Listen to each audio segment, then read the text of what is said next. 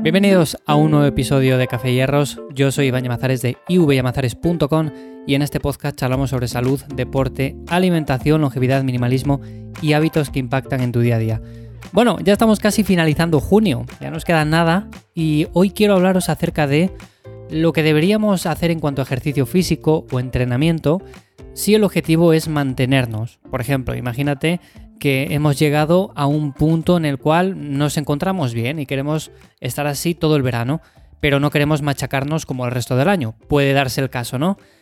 ¿Qué es lo que deberíamos de hacer? O sea, tengo que entrenar exactamente igual que he entrenado hasta ahora, tengo que hacer más, tengo que hacer menos, la alimentación, bueno, hay diferentes cosas que debemos de tener en cuenta y es cierto que un entrenamiento para mantener nunca va a ser quizás tan demandante a nivel global.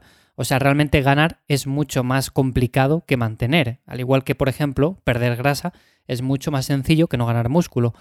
Pero el caso es ese. O sea, imaginaros que estamos en un punto en el cual queremos mantenernos y queremos estar así todo el verano. ¿Qué es lo que deberíamos hacer? Bueno, pues hay ciertos puntos básicos y hoy te voy a contar cómo debes de entrenar si estás en ese punto, si quieres mantenerte, qué es lo mínimo que deberías de hacer e incluso, si quieres ganar algo de músculo, cómo tienes que enfocar tus sesiones. Bueno, como siempre, ya sabéis, todo lo que voy a contar lo tenéis en ivyamazares.com, ahí está mi web, tenéis los enlaces en las notas del episodio y si además queréis que os eche una mano yo mismo con el entrenamiento, pues me podéis escribir a través de ahí. Lo dicho, ¿qué puntos para mí son básicos, por ejemplo, cuando estamos que ya hemos llegado a un físico que nos gusta mantener? O sea, que decimos, bueno, yo creo que así ya estaría bien, no hace falta que tampoco entrene para ganar mucho más. Se puede dar el caso, hay personas que siempre quieren un poco más, un poco más, un poco más, suele ser lo habitual, pero si llegamos a ese punto en el cual solamente queremos mantenernos, o por lo menos hacerlo durante una época, el punto número uno sería priorizar la intensidad por encima del volumen. Con esto me refiero básicamente a que, por ejemplo, podemos hacer sesiones más cortas de entrenamiento, de unos 35-40 minutos, y podemos priorizar la intensidad en cada serie y no hacer 500.000 series y estar ahí tres horas entrenando. Esto va a ser mucho más interesante, incluso también cuando estamos en una época de ganancia muscular o en una época de definición. Pero en este caso, por ejemplo, que quizás no queremos entrenar tanto o queremos mantenernos con un buen nivel de masa muscular y queremos mantener las sesiones en un mínimo, pues priorizar la intensidad de estas series va a ser clave. Y cuando hablo de intensidad me refiero básicamente al RIR, a las repeticiones que dejamos antes de fallar, a lo cerca que estamos antes de llegar a esa repetición extenuante, la cual ya no vamos a poder hacer ninguna más. Deberíamos de hacer, por ejemplo, ciertas series en cada sesión de entrenamiento, vamos a poner entre 6, 8, 10, y todas tienen que estar cerca de ese fallo muscular, porque si no son series, lo que llamamos comúnmente series no efectivas, o sea, series que no cuentan, entre comillas, como trabajo para mantener esa masa muscular o para ganar músculo.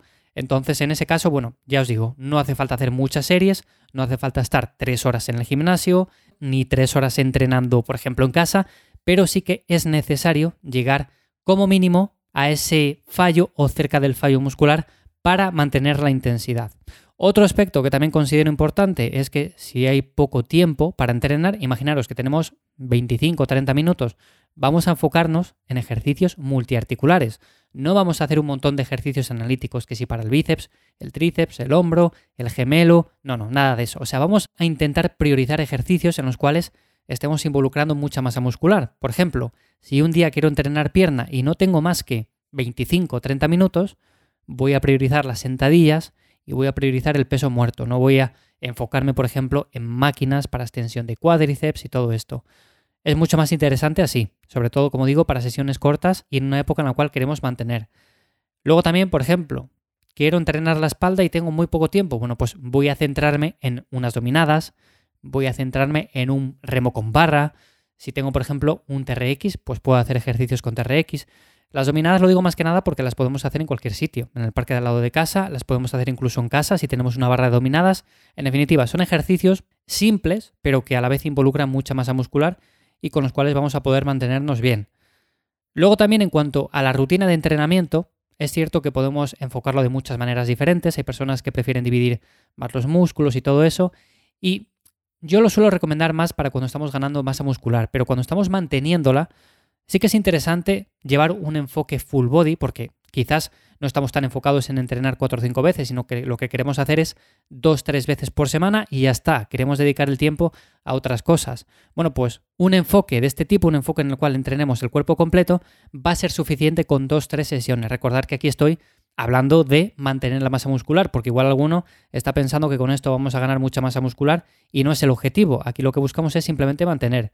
Entonces, esto es un estímulo mínimo, con esto vamos a poder quedarnos en ese punto en el cual nos gusta estar, nos gusta vernos bien y no tenemos que dedicar demasiado tiempo. Luego quizás después de que pase el verano, después de que pase una época, decimos, bueno, pues ahora quiero volver otra vez a ganar masa muscular o quiero ponerme quizás un poco más en serio. Entonces habría que plantear otro enfoque, darle un poco más de volumen, bueno, en definitiva, pero no estamos en ese punto ahora mismo. Otra cosa también importante, que hay muchas veces que descuidamos esto, seguir comiendo bien. ¿Por qué es importante seguir comiendo bien? Porque si no, la masa muscular se va a ir. Con esto me refiero sobre todo a mantener un mínimo de proteína, en torno a 1,8, 2 gramos por kilo de peso, o incluso un poco más. No pasaría absolutamente nada y nos ayudaría un poco. Entonces, seguir comiendo bien, aportando suficiente grasa, suficientes carbohidratos. Evidentemente, la dieta va a ser una normocalórica, no tiene ninguna lógica aquí hacer un superávit calórico, pero hacer un déficit calórico tampoco tiene lógica, porque no estamos buscando perder peso, no estamos buscando ir bajando, sino que queremos mantenernos como estamos. O sea, si estamos bien así, no hace falta comer menos, tampoco hace falta matarnos a ayunos intermitentes todos los días, los podemos hacer de vez en cuando, vendrían bien, ¿por qué no? Además, si nuestras calorías diarias no son muy elevadas, pues se puede hacer de forma bastante frecuente, pero ya os digo, normalmente la dieta tiene que ser una dieta normocalórica con suficiente proteína, dándole importancia también a las grasas y los carbohidratos que se concentren más o menos alrededor del entrenamiento. Por supuesto, también hay otras cosas. No me quiero dejar el tema de que podemos añadir técnicas de alta intensidad. Esto nos va a ayudar sobre todo a concentrar el entrenamiento en un espacio de tiempo más corto y a poder trabajar esos músculos de una manera más rápida y de una manera más efectiva. O sea, si yo quiero trabajar los brazos pero no quiero estar ahí una hora y media en el gimnasio, pues puedo aplicar ciertas técnicas de alta intensidad de las que ya he hablado en otros episodios, en otros podcasts, así que tampoco voy a repetirme mucho, pero podemos aplicar esto y de esa manera voy a echar muy poco tiempo entrenando, voy a mantener la masa muscular y todos contentos. Otras cosas también, bueno, pues mantener una actividad cardiovascular mínima, no hace falta salir a correr continuamente ni hacer muchos kilómetros, pero sí caminar bastante, movernos y también, por supuesto, lo dicho, el tema de la dieta, no pasarnos con las calorías. Por supuesto, podemos hacer la dieta flexible, incluso más flexible de lo que la tendríamos el resto del año. Con esto me refiero a que seguramente el verano es una época idónea para, oye, voy a un sitio, tengo, no sé, un postre que me apetece, bueno, pues lo pido.